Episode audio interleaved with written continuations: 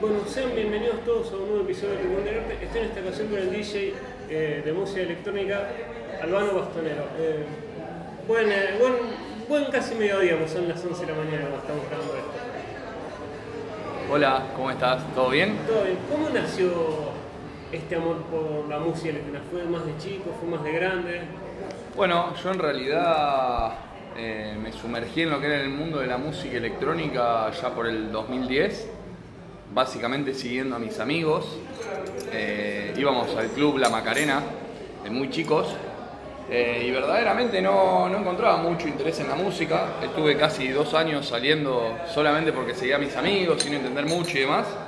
Hasta que en el año 2012 escuché a John Dewey por primera vez eh, en Punta Arroyo y esa noche me recuerdo que me cambió, me cambió totalmente la perspectiva de, de lo que era la música para mí, me empecé a interesar mucho más, empecé a escuchar en mi casa y a interiorizarme por los sonidos electrónicos. ¿Y cómo fue digamos, ese paso así? Lo empiezo a escuchar, lo sigo por mis amigos, es decir, yo quiero estar en la cabina. ¿Cómo fue ese paso? Bueno, en realidad nunca me proyecté estando en una cabina, ni, ni tuve la ilusión como Raver de estar en una cabina, sino más bien empecé por un amigo de, de la secundaria, se llama Francisco, eh, que él empezó a tomar curso de DJing y me acuerdo que compró unas, unas compacteras CDJ 200, que eran a CD en esa época. Eh, y nos empezamos a juntar en su casa a grabar CDs y mezclar. Y la verdad que desde el primer día que mezclé me, me encantó la sensación de poder mezclar música, hacer estos enganchados, estos mix. Y, y nada, se convirtió en una pasión muy grande. Había miedo, digamos, uno empieza a estudiar y ¿cómo es el momento de decir me quiero presentar y hay miedo a esa, primer, a esa primera que uno se sube a la cabina? Bueno, yo en realidad miedo no, no tuve de subirme a una cabina así por primera vez porque arranqué tocando para amigos. Me acuerdo que los fines de semana nos juntábamos en el quincho un amigo, llevábamos estas bandejas eh, y nos juntábamos a mezclar entre grupo de cuatro cinco amigos y era pasar música entre nosotros. Sí por ahí sentí un poco de presión o miedo mucha ansiedad de no poder dormir, no sé, una semana previa. eh, cuando tuve mi primera presentación en The Warehouse, me acuerdo, que yo era muy chico y hacía y más o menos dos años que mezclaba y tuve un opening para Satoshi Tomi y Martín García en una fecha que fue un montonazo de gente y por ahí me vi de, de tocar en bares o afters o, o escenas muy chiquititas a pasar un club gigante con mil personas bailando, eso fue una locura. Mira, ¿y cómo es ser el open? Ya, ¿Es difícil ser el open, es decir, que la noche tiene que ir por este lado o es como yo voy, toco y que la gente disfrute y después los otros se encargarán de manejar la noche? No, bueno, eh, sin dudas que el opening o el warm-up, a mi entender, es de lo más difícil de, de- hacer o es donde verdaderamente se ve la calidad y, la experiencia, sobre todo del DJ, porque no es nada fácil eh, poner música que no sobresalte o que verdaderamente acompañe al momento, ambiente y demás, eh, sin, sin reventar la pista, ¿no es cierto? Hay que hacer bailar a la gente, hay que entretenerla, pero sin lucirse demasiado en, en lo que es el contenido musical, ¿no es cierto? Es más ambiental que otra cosa. Y uno como, como vos como DJ, digamos, empezaste a tocar o mezclar los temas del género que te digamos, que después empezaste a mezclar como DJ o era el- vos escuchabas un género y ahora mezclas otro distinto, otro estilo, otro género musical distinto. Bueno, yo no soy mucho de encasillar a la música por géneros, pero siempre me identifiqué con la misma gama de sonidos, con, con, los sonidos progresivos, eh, con los sonidos más diperos. eh, pero por suerte desde mis inicios siempre me, me identifiqué con el mismo sonido que es al que, al que el día de hoy sigo sosteniendo. No es que arranqué, por ejemplo, con el trance, que eso ha pasado mucho en, en- en la época que yo escuchaba y después se bajaba más al progre o cosas así. No, a mí siempre me gustó el progre, siempre me gustó el deep house. Eh, bueno, ahora el deep house por ahí evolucionó un poco en lo que es el organic house o en el indie dance y me sigo identificando con esos sonidos. ¿Qué, qué diferencia entre un progressive? Para alguien que no sabe tanto, yo un poco, ya me voy metiendo en este mundo, ya con varias entrevistas en el lomo, yo un poco me voy metiendo en, este- en esta onda. ¿Cuál es la diferencia para alguien que no sabe de un progressive, de un house cuando lo escucha un DJ? ¿Qué, qué diferencia hay entre los géneros? Bueno, muchas veces yo creo que, que los bajos, hablando técnicamente de, de- de lo que es el sonido, es lo que te va a marcar, más o menos la, secuencia rítmica de un bajo es lo que te puede llegar a definir un género. Eh, los BPMs también, eh, y también los elementos que se utilizan, ¿no es cierto? Eh, como para explicarlo claro más resumido, más simple, yo me, baso mucho en, lo que es la esencia de la canción o el ambiente que genera y dentro de eso es como que lo voy encasillando, primero en mi cabeza y después en los folders que voy usando para preparar los pendrive y luego ir a pinchar. ¿Y cuál fue esa, oportunidad o ese show que dijiste? Toqué el cielo con las manos, me sorprendió como decir, mira dónde estoy, digamos, arranqué en estos bares y decir, no dónde estoy tocando. Bueno, eh, puntualmente no sé si hubo un show en particular que me haya marcado o, que no lo pueda creer, eh, porque esto me, pasa muy seguido y cuando la música te lleva a diferentes lugares, eh, te sentís súper reconfortado o- o con esa sorpresa de wow, no puedo creer que esté acá o tocando para esta gente y demás. Pero bueno, sin dudas esa fecha que te mencionaba de Warehouse me marcó. Eh, creo que hacer el opening para un The Soul Garden en Metropolitano también eh, fue, fue algo que me, tocó mucho. Eh, y después nada, recorrer países diferentes, pasando música, creo que cada, cada, cada una de esas presentaciones fueron especiales. ¿Y cómo es tocar fuera, digamos, uno de, del país de uno, como digamos, que tocó en Costa Rica, en México? ¿Es distinto el público o la gente va a disfrutar de la misma manera al DJ en todos los países? Bueno, sin dudas que eso para mí es de lo, de lo más seductor y lo que más me apasiona de mi carrera, que es poder trasladar mi música, que es siempre la misma, o sea, el concepto de la música, no es, que voy a usar siempre las mismas canciones, pero mi idea para, para los shows es más o menos la misma y poder llevarla a diferentes países con diferentes crew, diferentes escenas y demás, es lo que más me gusta. Y sí, es diferente, es diferente. Por mencionar este último tour de Centroamérica, por ejemplo, en Miami fui, toqué un martes eh, en un club que estaba explotado de gente, que para mí fue una sorpresa, porque llegar un martes a Miami y poner música era como, wow, súper loco. Un martes, decir. Claro. ¿Cómo ver la gente un martes en medio de un fin de semana? ¿Quién puede venir? Y estaba lleno de argentinos y me sentí súper en casa. Pero por ejemplo en Costa Rica toqué los fines de semana y también toqué para crew diferentes dentro de un mismo país. Me tocó un viernes tocar en un beach club con un restaurante súper elegante, con gente muy cliché, eh, todo de blanco, fuego adornado. Y al otro día toqué para una crew súper joven de 18 a 20 años y tuve que poner música mucho más arriba porque la pista me estaba pidiendo eso. Entonces varía, varía dentro de un mismo país y en diferentes países Y también, mira, sin ¿y duda. ¿Cómo es la, la- la energía, digamos? Eh, es- ¿Uno disfruta la energía de que devuelve el público o es como tengo que esta energía tiene que mantenerse mientras yo esté tocando? No, sin dudas que uno se va retroalimentando de la energía del público. Yo soy mucho de mirar la pista y de guiarme por eso. Nunca voy con un set armado. Sí voy con alguna idea de cómo empezar, o con tres o cuatro ideas, mejor dicho. Si la pista está llena, si la pista no está como yo esperaba, si me hacen un warm-up más arriba, más abajo. Voy con varias ideas para arrancar, pero me dejo llevar siempre por el flow de la pista. Eh, ¿Y alguna vez te pasó decir, pongo este tema por sentir de una manera la pista y que la pista te devuelva otra cosa? No, sin dudas, sin dudas. Eh, por ejemplo, me acuerdo que en, en mi primera presentación en Costa Rica llegué y era una fiesta de tecno. El chico que estaba tocando antes eh, me dejó la pista a 127 BPM, que para mí es un montón. Yo llego a tocar como mucho 123, 124. eh, y sentí la pista súper dura y bueno, entré ahí con un poco de indie dance. Y en algún momento quise poner algo de progre, como para ver si podía viajar, y la verdad que no fue la respuesta que yo esperaba. Y me di cuenta de que no, de que iba por otro lado y tenía que seguir con indie, melodic techno, la pasé bárbaro igual, porque ese- esos sonidos me siguen identificando, representando y demás.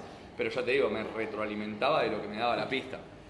Y el tema de estar tanto tiempo parado, más ya sea bailando, ¿pasa factura en el cuerpo o es como uno ya con, con los años ya, ya se acostumbró a los dolores o no duele la espalda después tanto tiempo estar parado? Eh, no, para mí estar parado en sí eh, no es un problema y de hecho, para serte sincero, tuve bastante miedo este último tiempo porque el año pasado tuve una lesión en la espalda eh, que, tuve que estar un, bueno, un tiempo eh, haciendo reposo Y, y sí, me daba miedo el tema de estar parado y demás, pero por ahí lo que se complica en los sets largos es el tema de aguantarse la gana de ir al baño. Eh, sobre todo si venís tomando algo antes y demás, eso es lo que se complica, pero no, parado no, no hay problema.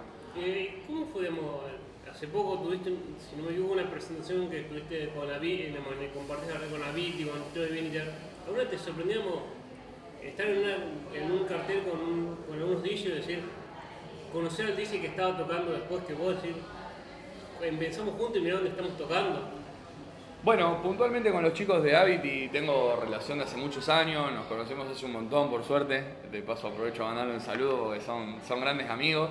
Y para mí en esta vuelta de haber llegado del tour y bajarme de un avión y esa misma noche tener que tocar y compartirlo con ellos, la verdad que, estuvo buenísimo. Después de, tanto tiempo que nos encuentro en una cabina, como que siempre está bueno. ¿Y cómo, cómo se lleva el mundo del digamos, eh, la realidad con esto de estar viajando y de ir tocando, ¿alguna vez te levantaste y dijiste, ¿dónde es que estoy tocando? no, no sabes ni dónde, te estabas, dónde estabas parado, no, no encontramos el jet lag o algo así, ¿dónde es que estoy? Sí, sí, a veces pasa de, por ahí levantarte cansado de un viaje o, o de no terminar de llegar a un lugar y ya tener que ir a la disco, a pasar música y demás eh, y por ahí recién al otro día poder conocer el lugar, porque también me ha pasado de, llegar de noche a un lugar, ya te digo, eh, en esta presentación, por ejemplo, de las dos que tuve en Miami, la primera llegué, tenía que tocar a las 2 de la mañana y eran las 12 menos cuarto y estaba en migraciones todavía. Y yo soy una persona un, poco estructurada y me empezó a correr esa adrenalina de que, ay, que no llego al club o cómo, cómo haré y demás. Eh, pero no, por suerte salió todo bien. Pero sí, recién al otro día fue como que dije, wow, estoy en Miami, no, no me había caído la ficha. Primero fui a pasar música. ¿Y cuál, cuál, cuál digamos, ese dice, me gustaría tocar con él o digamos, admiro como dice, ¿sí? Me encanta como dice y me gustaría compartir cabina con él. Eh, bueno, no sé, creo que. A ver, por, por la relación musical y humana que tengo y, porque crecí con su música y porque siempre tuve mucho, mucho respeto y admiración. Te podría decir Hernán, si me apurás rápido así, lo primero que se me viene a la cabeza. Eh, pero creo que hay grandes, grandes referentes en la escena y, obviamente hay muchísimos objetivos, así que, tienen, que tengo personales de DJ como por cumplir, pero sí, si me apurás el primero sería Hernán. O John Dewey también me encantaría. Eh, con esto de Hernán, ¿crees que difícil para el DJ, digamos, más acá en Rosario eh, o acá en Argentina, hacerse conocido, hacernos un nombre y eh, te tiene que pasar como Hernán, no sé si me equivoco, Maxi Truso, tener que hacerse el nombre afuera para, para volver o tener un nombre para alguien que no conoce la música electrónica, que lo conozca, como ser conocido, como digamos Hernán, los DJs más conocidos a nivel internacional. Sí, yo verdaderamente pienso que, bueno, hoy está a la vista de que hay muchísimos DJs que pasan música, hay muchos productores, hay mucha calidad también en el país. Em, y, que obviamente al haber más cantidad y más competencia, pero yo creo que si la competencia es sana, es enriquecedora para todos. Y, después es una cuestión de, trabajo y de, constancia, ¿no es cierto? Eh, yo por ahí en mi corta carrera que tengo, eh, pero que ya tengo unos años establecido en, lo que es la escena. Eh, te puedo decir que vi muchos chicos que por ahí explotaban en un momento y a los dos o tres meses pasaba ese furor y dejaban de pasar música. Eh, si vos realmente haces con, con, pasión y con dedicación lo que, lo que te gusta y, realmente te dedicas con constancia, yo creo que en más o menos tiempo las cosas se van dando. ¿Y cómo, digamos, el ser es sinónimo también ser productor o son dos cosas distintas que pueden ir conjuntas, pero son dos cosas para ser productor de música electrónica y ser DJ de música electrónica? No, son dos cosas diferentes. No necesariamente una requiera de la otra, pero sí creo que para un, un buen productor eh, está bueno pasar música para darle visibilidad en sus shows, eh, a su trabajo. Y me parece que un DJ producir hoy en día te da, otro tipo de llegada a nivel global, ¿no es cierto? ¿Y, crees que ha crecido el, ambiente de la música electrónica acá en Argentina también en Rosario o es algo que sigue siendo de nicho, que hay gente que le gusta más allá a veces también se casilla de le gusta la música electrónica pues va por todo el espectáculo, toda la creación cultural de la, de la música electrónica, por así decirlo, de las drogas. No, sin duda que, la escena creció un montón y, comparado con, con, mi experiencia te diría que sí, en el 2010 se iba a nichos o arrancaban algunas fiestas o venía una vez cada dos o tres meses un DJ grosso y tenía la posibilidad de verlo. Y hoy tenés espectáculos masivos cada dos o tres semanas y eventos todos los fines de semana, tenés tres o cuatro propuestas diferentes, sin duda creció un montón la escena y se masificó. ¿Y crees que creció con esto del feminismo? ¿También la mujer se ha puesto en un lugar del DJ o es como todavía se la sigue tratando como que, hacemos que sea open, digamos, ¿no? o también hay que buscarla por linda y no, no por el talento que tiene como DJ la? No, yo creo que las chicas han, ganado mucho terreno, mucho espacio en lo que es la, escena de la música electrónica, pero en, paralelo a los derechos sociales y, a, lo que fueron avanzando en, todas estas cuestiones que vos mencionabas.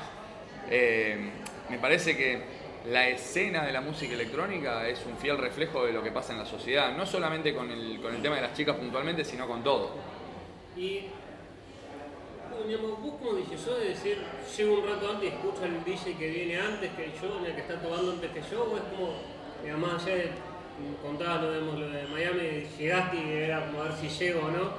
Eh, de llegar antes a digamos, la presentación si podés? ¿O es como llega mi momento y veo también cómo viene la pista? No, a mí me encanta. A mí me encanta el club, me encanta ir a la noche, me encanta eh, percibir qué se está pasando, encontrarme con la vibra del lugar, estudiar al público. Me gusta mucho recorrer la pista antes para ver cómo suena, si suena parejito en todos lados.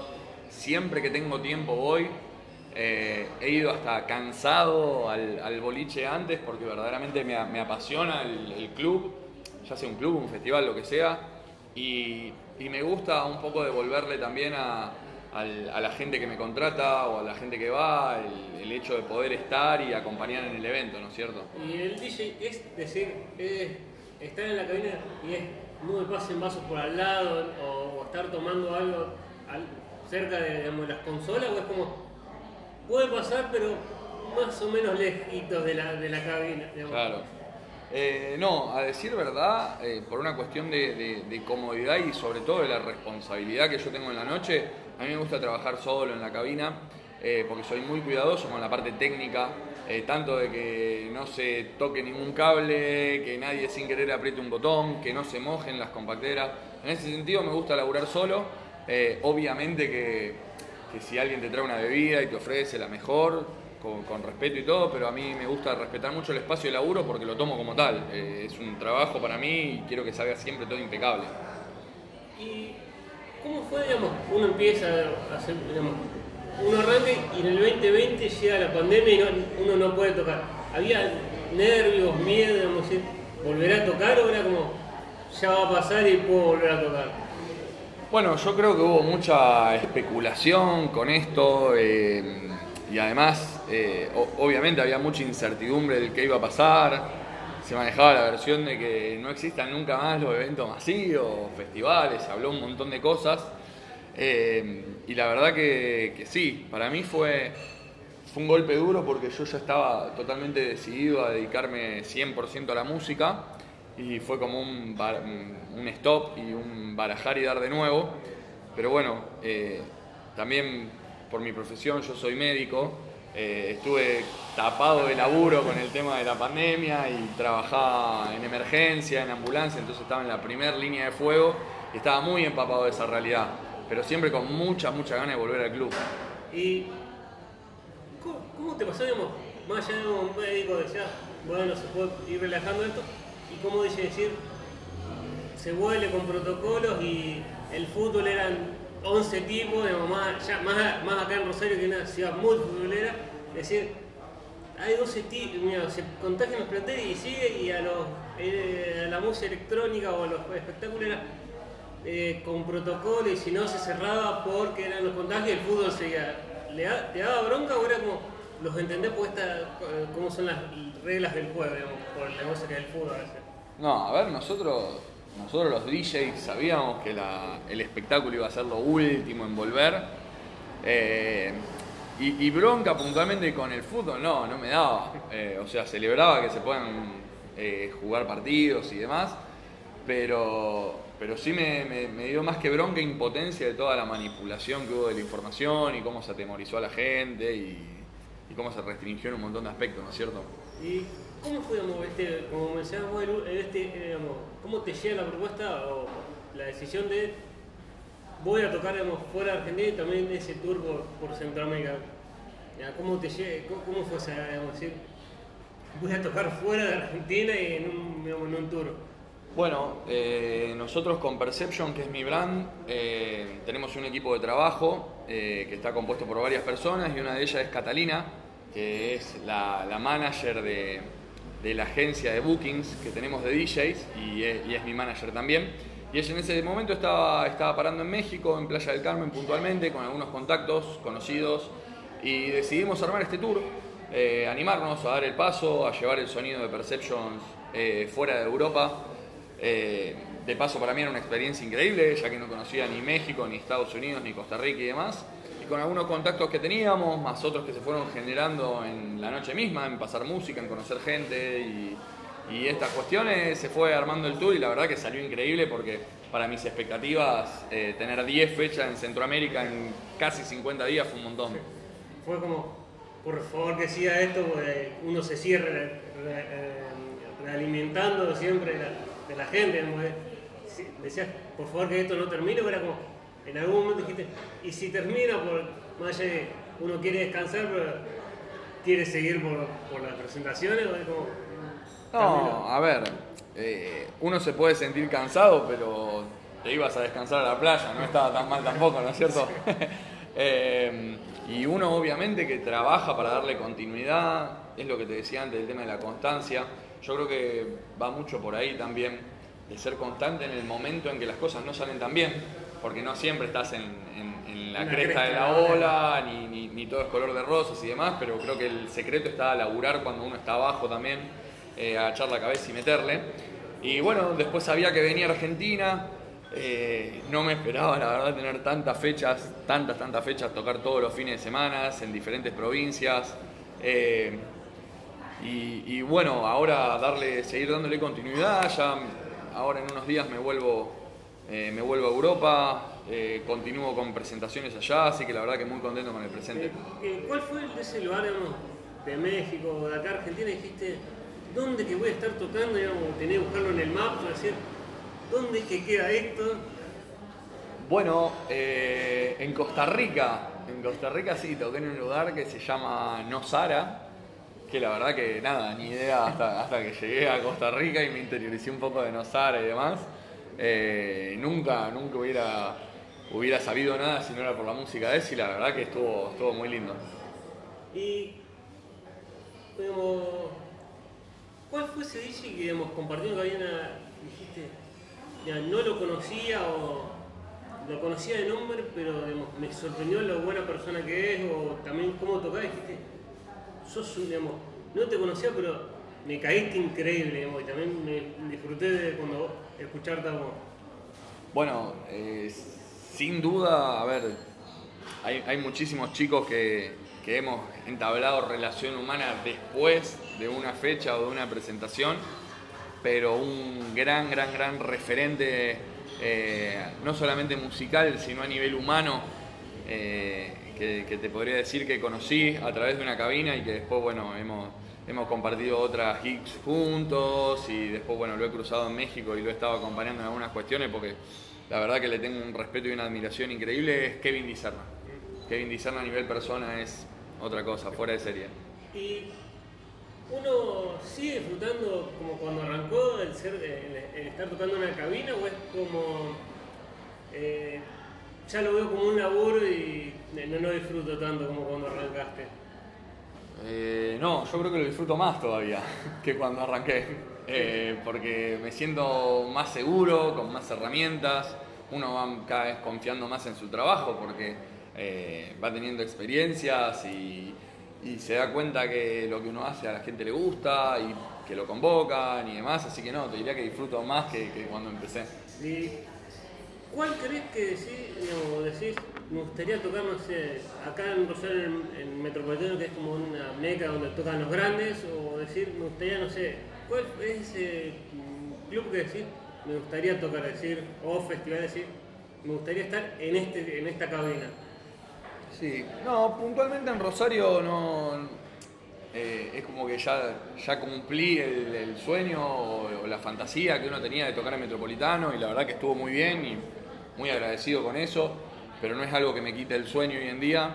Eh, y, tampoco es que tenga un objetivo de máxima hoy de tocar en algún lugar puntual o con un DJ puntual que, me esté desvelando. Sí, a ver, en el 2019 conocí un festival en Bélgica que se llama Extrema Outdoor y que excepto en el 2020 que no se hizo por las cuestiones del COVID, en 2021 y en 2022 volví a ir que está buenísimo y que me re gusta y bueno, eso sí te diría, me, me gustaría tocar en un festival del calibre de ese, pero no, no sé si puntualmente en no, eso. No, no, desesper- no es el desespero, sí, quiero llegar acá, es como, va uno disfrutando el camino y todo va llegando también. Sin duda, sin duda, porque el camino está buenísimo. Hoy te diría que si tengo un objetivo de máxima es hacer perdurar todo esto y seguir recorriendo el mundo con mi música. Y uno como dice, ¿se sigue formando cuando está tocando o es como ya empecé a tocar y uno no, no se sigue formando como dije, como aprender a mezclar o cosas, digamos, unos- es como ya empecé a tocar y es lo que, digamos, lo que aprendí hasta ese momento. No, en el DJing puntualmente eh, yo ya tengo mi forma de pasar música, eh, que, que- es lo que a mí me da resultados, lo que a mí me gusta, lo que también intento transmitir cuando alguien me consulta o quiere tomar una clase o lo que sea.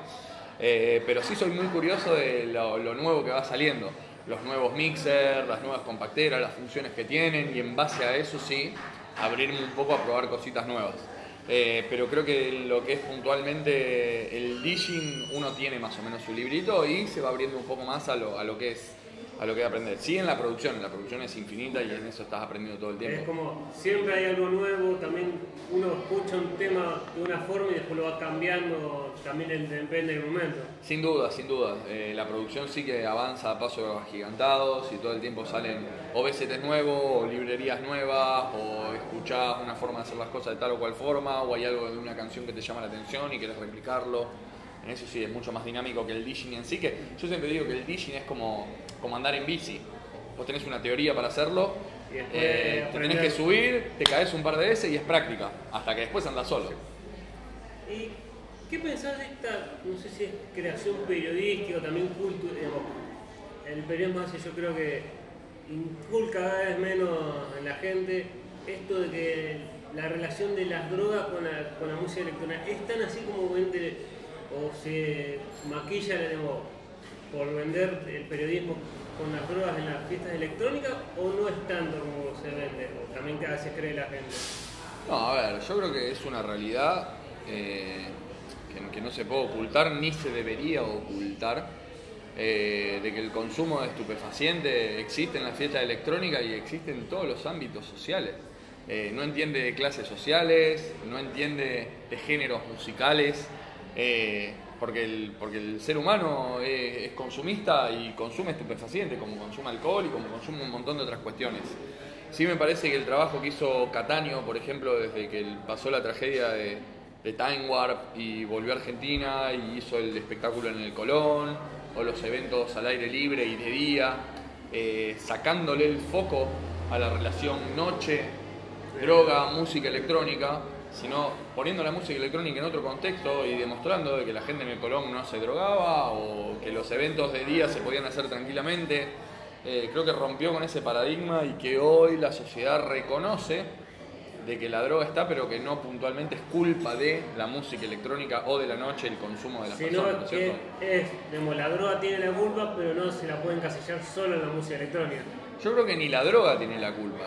Yo creo que las la personas, persona, la persona y, y- y- con, y la falta de información y, la- y las políticas en cuanto a la reducción de daños o a la falta de información de para el consumo y demás, es lo que tiene la, la culpa puntualmente. Eh, ¿Y te ha pasado, no sé si te ha estado de novio o en algún momento en pareja que te, ha dicho, no me gusta que toques de noche o que estés tocando y después se queda con una chica de alguna otra manera o eh, uno hace entender a la pareja, decir, esto es lo que yo hago eh, y este es el combo.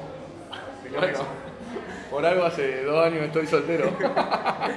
Pero sí, es, es un tema delicado ese. Pero es depende también con la persona que te relacione y todo, ¿no es cierto? Eh, obviamente que uno sabe que no tiene el laburo más fácil del mundo, porque supongo que sería diferente si, si trabajara en una juguetería.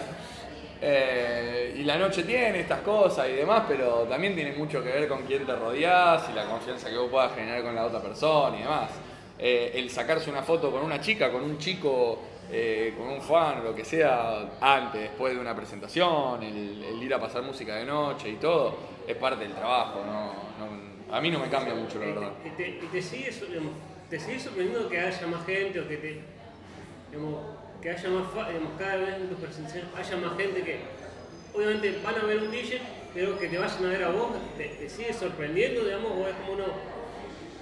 digamos, cree o también uno se va dando cuenta lo, lo empieza a escuchar más gente. No, eso es una locura. Eso no me deja de sorprender nunca. Eh, de, llegar acá a Rosario y en la primera presentación que venga, no sé, una compañera de la primaria eh, a querer escucharme interesada en lo que yo hacía y que no escucha música electrónica, pero por el momento en el que uno está, wow, quiero ir a ver qué pasa. O el otro día que, que toqué en Córdoba y me escribió un chico que había viajado de Entre Ríos para escucharme porque era la oportunidad que tenía, fue como una locura. Sí, es una locura. Eso me sorprende muchísimo. ¿Y cuál fue ese, digamos, O también ahora me acordaba, que quiero aprovechar para, para mandarle un saludo, eh, tuve amigos de Copenhague, de Dinamarca, que fueron de vacaciones a Centroamérica y me siguieron por varias partes en México y en Costa Rica y eso fue un flash, fue un flash. Decía, bueno, si me escuchan siempre allá en Dinamarca, van a gastar en sus vacaciones ir andando, sí, estuvo buenísimo eso. ¿Y cómo hace uno para, obviamente, eh, el género lo, digamos, lo- identifica también la fecha, también a los artistas, ¿cómo hace uno como decir, voy a escuchar al Álvaro Bastonero y no a otro DJ? ¿Cómo se hace para diferenciar a uno? O generar esa identidad para decir, estoy escuchando al Álvaro Bastonero y no a, no sé, a Ignacio Berardi o, o a otro DJ. Wow, qué buena pregunta. Eh, no sé, la verdad que, la verdad que no, no sé qué responderte a eso. Eh, sí uno más o menos sabe qué le gusta y, el sonido que puede llegar a proponer y demás, pero pienso que por ahí mucha, mucha gente, o en la mayoría de los casos, lo está escuchando a uno y después se identifica con eso. Eh, pero también me ha pasado de, de, no sé, recuerdo ahora, me, me apurás, una vuelta que fui a Tucumán, que, que yo, bueno, venía, esto fue en 2018, hacía un podcast que se llamaba Flying Progressive, que mensualmente subía, subía set, ¿no es cierto? Y había estado con algunos temitas personales y habían pasado dos meses o tres que me había colgado de, de subir este podcast. Y llegué a Tucumán y me, me acuerdo que me encara un pibe y me dice, Albano, ¿qué pasó que no subiste? Y yo digo, "Bueno, había alguien atento o A lo que expectante a, a eso. Sí, eso es increíble, eso es increíble. Eh, ¿y qué, digamos, qué es lo que digamos, uno como dice, sigue escuchando lo que, digamos, lo que después toca o es como también uno también se va empalpando de todos los otros genios o otra música no, sea- no sea la música electrónica?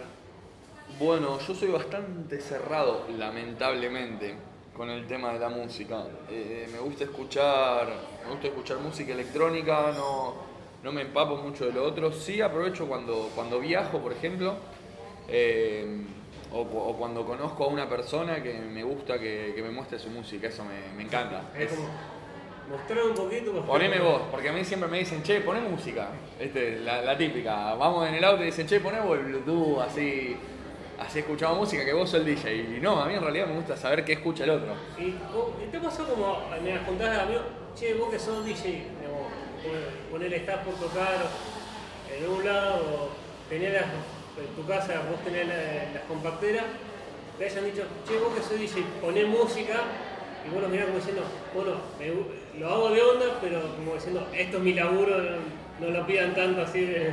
No, no, eso no. No, porque verdaderamente a mí compartir música me encanta. Me encanta. Sí me gusta tener los medios para hacerlo.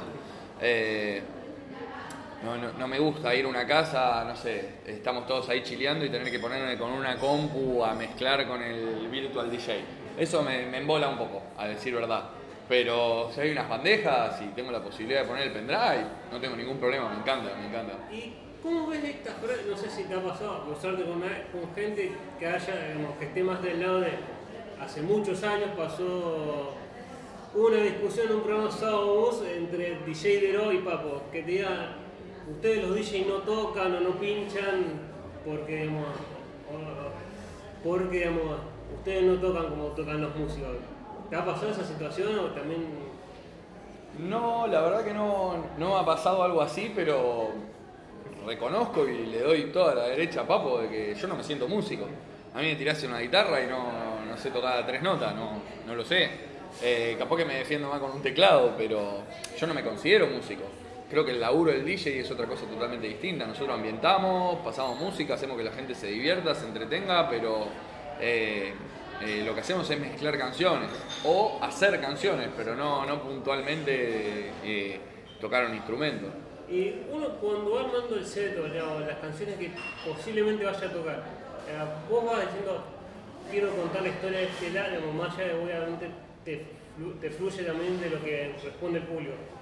¿Vas pensando qué temas va a llevar o es como cargo el pendrive con toda la música que tengo y después voy viendo en también en el momento? Ah, bueno, yo por ejemplo me, me organizo con folders por mes. Por ejemplo, ahora estoy trabajando en marzo 2023 y decirte para la presentación que tengo el sábado, eh, llevo lo de marzo, febrero y enero y una carpeta de clásicos y una carpeta con temas propios. Y dentro de los folders por mes me organizo con lo- los temas según género e intensidad, no sé, progre medio, progre arriba, eh, organic house, indie dance, y Melodic Techno, por decirte, algunas cositas así. Eh, entonces, por ejemplo, ahora el sábado que tengo que tocar en, en- en Buenos Aires, sé que mi horario es de 19.30 a 22, es un, es un sunset. Entonces yo ya sé más o menos por dónde voy a ir buscando la música, hacer progre medio, progre up un ratito, o tal vez arrancar con organic, pero no, no me salgo de ahí, ¿me entendés? Que mira, uno ya sabe, pero tiene de todo por si también las dudas. ¿Te ha pasado una vez que te dicen, tocas de tal hora a tal hora y después alargarte o acortarte tu set? Sí, eso suele pasar. A mí la verdad que no, no me gusta mucho cuando sucede porque soy bastante, eh, eh, ya te digo, me, gusta tener todo el control de la situación. Sí me gusta cuando me dicen que tengo que tocar más, no cuando tengo que tocar menos. Cuando me dicen, no, podés seguir media hora más, una hora más, la mejor, buenísimo. Eh, pero, pero me gusta que se respete el, horario pactado. Eso me parece importante por el, por el laburo que uno, que uno viene plasmando y por lo que tiene pensado. Está bárbaro si estoy to- si, antes de tocar me dicen, mira Albano, vas a tocar una hora más. Ok, perfecto. Pero por ahí cuando llegás y estás tocando y te dicen, tenés que, tenés que tocar media hora más o tenés que tocar 40 minutos menos y vos venís con una idea o, o tenés que cortar en dos temas, no, me, me matás. Yo vengo, contando una historia justamente. Y uno cuando se baja, de, sigue con la adrenalina de, digamos, de, la de- estar con el público y la energía que le vuelve el público, es como cortaste, terminó, no se baja de la cabina, igual ya está relajado como si no pasó lo de, estar tocando. No, no, sin duda que seguí con la adrenalina y, con la energía y con la vibe de todo lo que te transmitió, al menos por un tiempo. Y yo lo comparo con, con rendir un examen en la facultad. Eh, vos antes de entrar estás tensionado, nervioso, no sé, después en el momento de rendir estás dando lo tuyo, te estás mostrando, exponiendo, lo que sea, y cuando salís seguís medio acelerado.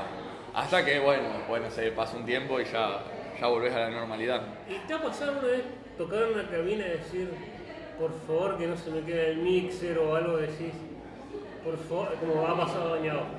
Se conoce mucho casos, ya, por lo menos acá nosotros se conoce un caso eh, tocó un, tocar y como el caso del Café La Flor, no me acuerdo de- cómo se llama el chico, eh, le dio una patada pasó lo que pasó, ¿ya?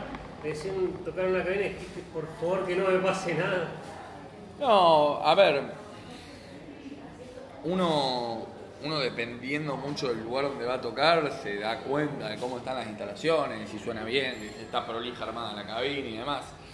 Eh, si es un garrón cuando se te corta la música o te quedas sin sonido o lo que sea, que quedas ahí medio, eh, ¿qué pasará? ¿Vuelve? ¿No vuelve?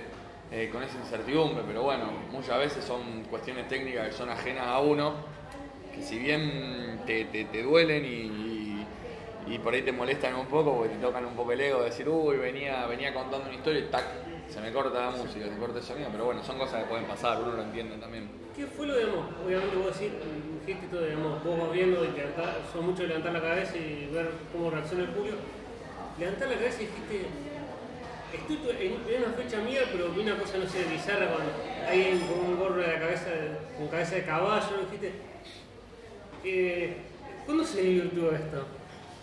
Eh, y en los afters se desvirtúa por lo general. Eh, pero sí, no sé, no sé si no, se me ocurre nada así puntualmente bizarro. Eh, que, haya visto, sí por ahí se ven alguna, alguna cosita que, te puedan llegar a decir o, cosas así graciosas, pero pero no sé, no sé.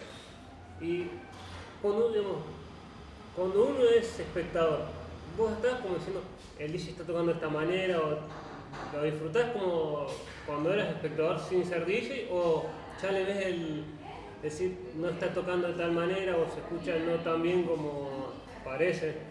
Bueno, eh, yo reconozco tener una, evolución en el, oído y obviamente desde, que era simplemente un raver a, luego DJ y también cuando arranqué a producir uno escucha la música diferente. Eh, yo recuerdo cuando iba solo por mis amigos no le daba bola a la música y no entendía nada y esto era todo ruido, lo típico del principio. Después de que lo escuché a John Dewey en esa presentación, me empezó a gustar y me empecé a interesar en la música y en lo que ponía y me dejaba llevar por los sonidos, el viaje y demás. Cuando arranqué a mezclar le prestaba mucha atención a las transiciones y en ver cómo lo hacía e intentar identificar una canción de la otra y cómo la mezclaban y demás. Y cuando arranqué a producir, obviamente que empecé a escuchar la música diferente y ya empecé a entender la espacialidad del sonido, y dónde está ubicada cada cosa y qué está más adelante y qué está más atrás y los delays y cómo se mueven y demás. Eh, y hoy en día me resulta ya inevitable escuchar la música de esa forma, como que uno es mucho más crítico y está mucho más concentrado en lo que propone el DJ. ¿Y cuánto crees que ayudan las redes sociales o te, han ayudado vos con eh, qué importancia le das las redes sociales para el crecimiento de un DJ? Yo creo que las redes sociales son importantes para el crecimiento de todo hoy en día, eh, lamentablemente, porque muchas veces se deja de lado la valoración artística eh, explícitamente de, un DJ, de un productor o lo que sea, y se ve más que, postea o que no postea en las redes sociales. Y yo en mi caso particular me, considero un queso para las redes sociales porque no, entiendo mucho y tampoco le di mucha bola a aprender sobre esto porque no, me interesa, no me llama, prefiero ponerle más tiempo a la música. Eh, pero sí, creo que son, que son importantes. ¿Y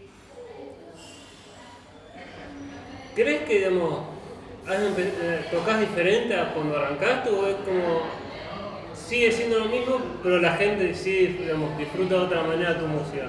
Ah, sin duda, sin duda, que uno va aprendiendo eh, evolucionando no solamente en el sonido, sino en la técnica. Eh, uno va adquiriendo herramientas, no solamente con el DJing, sino que la producción también te da muchas herramientas para tocar después. Entendés cómo funciona una reverb, un delay, eh, el manejo de los filtros y demás. Y sin duda que, que, no sé si toco mejor, si sería la palabra decir toco mejor, pero sí me subo con otra experiencia y, con otra templanza también a la hora de tocar. ¿Y te ha pasado una vez alguien digamos, que haya sido un fan tuyo o, alguien que, digamos, que conociste como amigo y después compartiste cabina y te dijo, empecé por vos a tocar?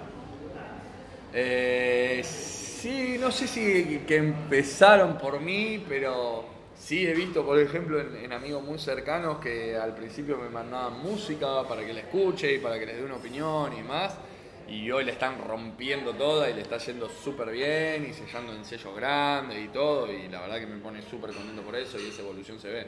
¿Y eh, cómo se hace para sellar con con un disco de música electrónica es como cuando un, un, es una Nicky Nicole, alguien, un músico normal va y sella con, con, con un sello discográfico como puede ser la Sony empieza a hacer, digamos, cierra o es como de otra, o es, digamos, va al estudio y lo graba y sale por ese sello o es, de otra manera cuando... No, nosotros básicamente lo que hacemos es producir nuestra música en nuestros estudios o en nuestra casa, lo que sea, y después yo en mi caso tengo un backup de, de mails, de, de sellos donde me interesa sacar música, y se les envía un correo, se les ofrece la, la, producción y después ellos deciden si les interesa o no sellarla ahí, o te dicen no, esta vez no, pero mandame otra cosa, o, por ahí no te responden y vos decidís esperar un tiempo y enviarla a otro lado y demás. ¿Y cuál fue el sello que te contestó que, te gustaba o, o, que les gustaba o, no? Tu música dijiste, digamos, los mandé, te sorprendió que te contestaran.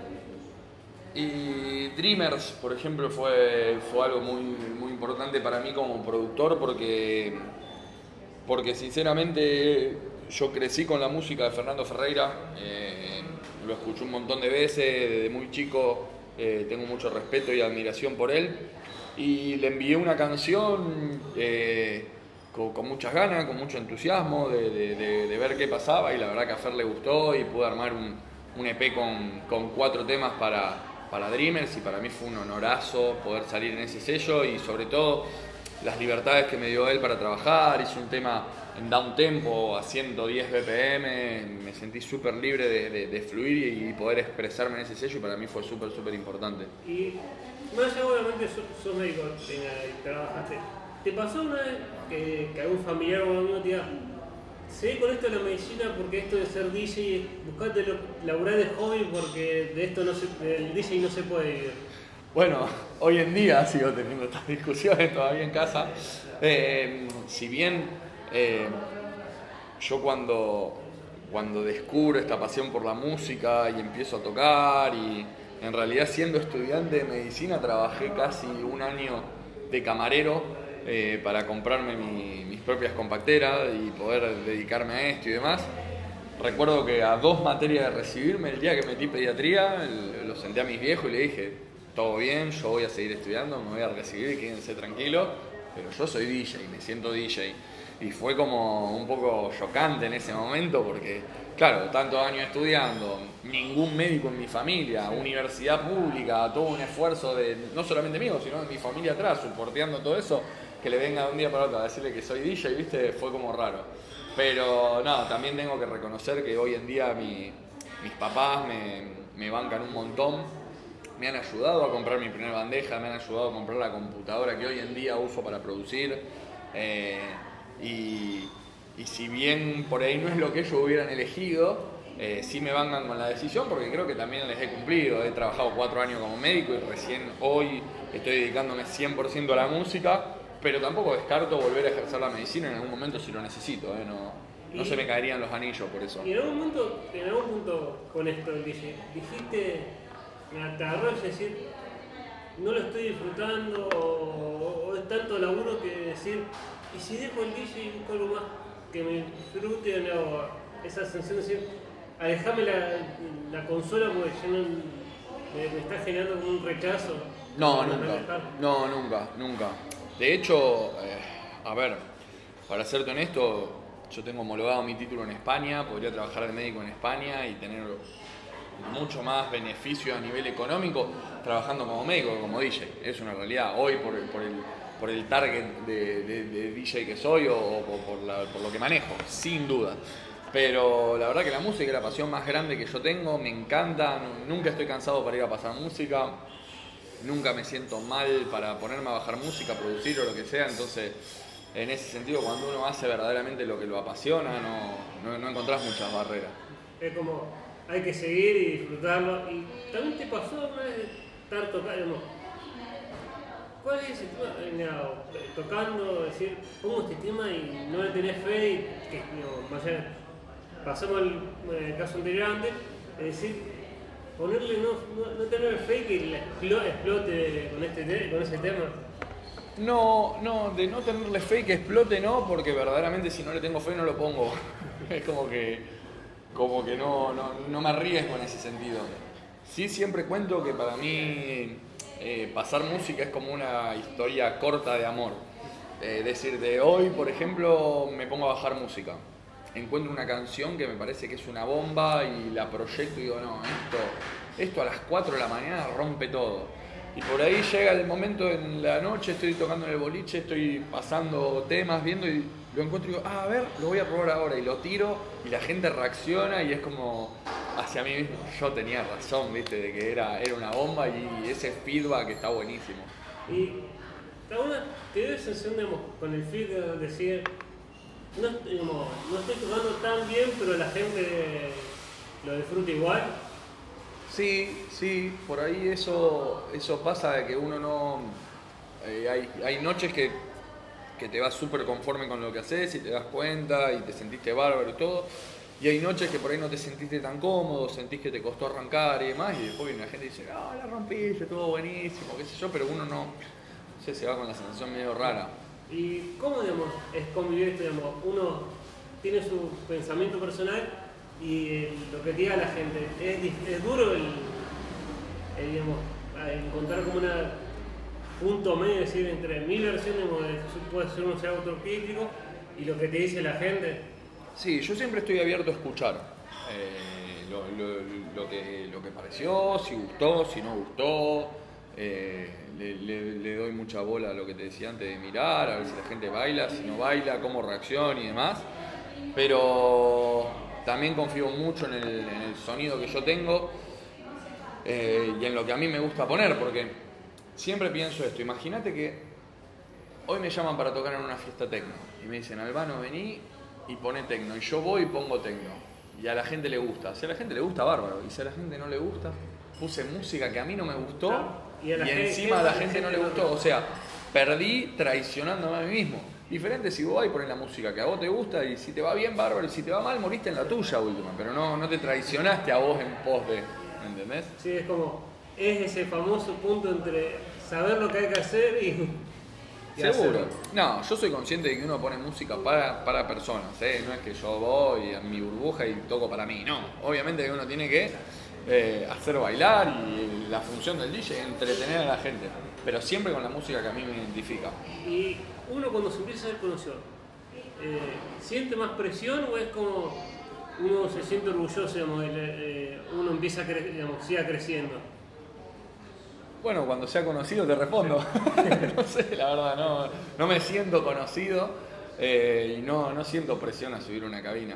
Eh, sí, por ahí te, te, podría marcar con esto de las presiones que puntualmente cuando, cuando arranqué sí me daba mucha más presión eh, tocar para, no sé, hoy te digo, me, me tirás una, un club como el que me tocó tocar en The Warehouse, que creo que fue en el 2016 o 2017 que toqué para mil personas y hoy no sentiría presión de tocar para mil personas, ¿me entendés? Porque ya me siento acomodado con esa cantidad de gente. Me tirá en un festival para tocar para 10.000, 15.000, sí, capaz que me, me, recontrasusto, ¿me entendés? Pero hoy es como que manejo ya otras cantidades sin tanto problema.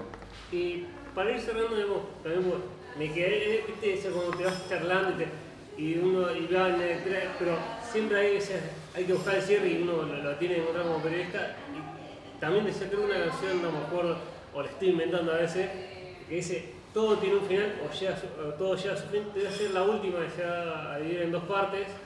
Vale. Eh, la primera parte de la última es, desde que arrancaste hasta ahora, miras para atrás y decís, me arrepiento de algo, voy a tomar una decisión de, de, otra manera o no. Y la segunda parte sería, ¿qué le dirías a alguien que por algún prejuicio o, al, o el qué dirán que eh, no se anima a ser DJ, ¿qué le diríamos para que se anime? Si me arrepiento de algo, sí. Me arrepiento de no haber arrancado antes. de, en vez de haber estudiado medicina, no haber estudiado, no sé, ingeniería en sonido. Eh, pero no me arrepiento tampoco, o sea, creo que es la historia que me tocó a mí. Estoy súper orgulloso del título que tengo y de todo el esfuerzo que hizo mi familia para que yo estudie. Y la verdad que la medicina si bien no es la pasión más grande que tengo, eh, es, una profesión hermosa y, el sentido de vocación está buenísimo y no me arrepiento ni a palo de tener esa herramienta y ese título y demás, no, no me arrepiento. Y si le tengo que dar un consejo a alguien, ¿cómo era? ¿Un consejo? Consejo para que se animen ya por prejuicio o el Ah. que dirán, no. No, seguro. Eh, hay que animarse a mezclar, hay que animarse a producir, porque es una expresión, es un canal de expresión la música. Eh, y yo creo que mientras más personas puedan tener esta herramienta de poder comunicarse a través de la música, más enriquecedor para todos va a ser, así que sí, hay que animarse. Bueno, gracias Albano por tu tiempo y le digo a toda la gente que escuche este episodio que lo sigan en sus redes para... No sé si en algún momento yo tengo ese... puedo tirar diseño. Lo van a ver en grandes lugares y sí, no, no lo van a poder creer, lo van a poder escuchar. bueno, muchas gracias, gracias por la invitación.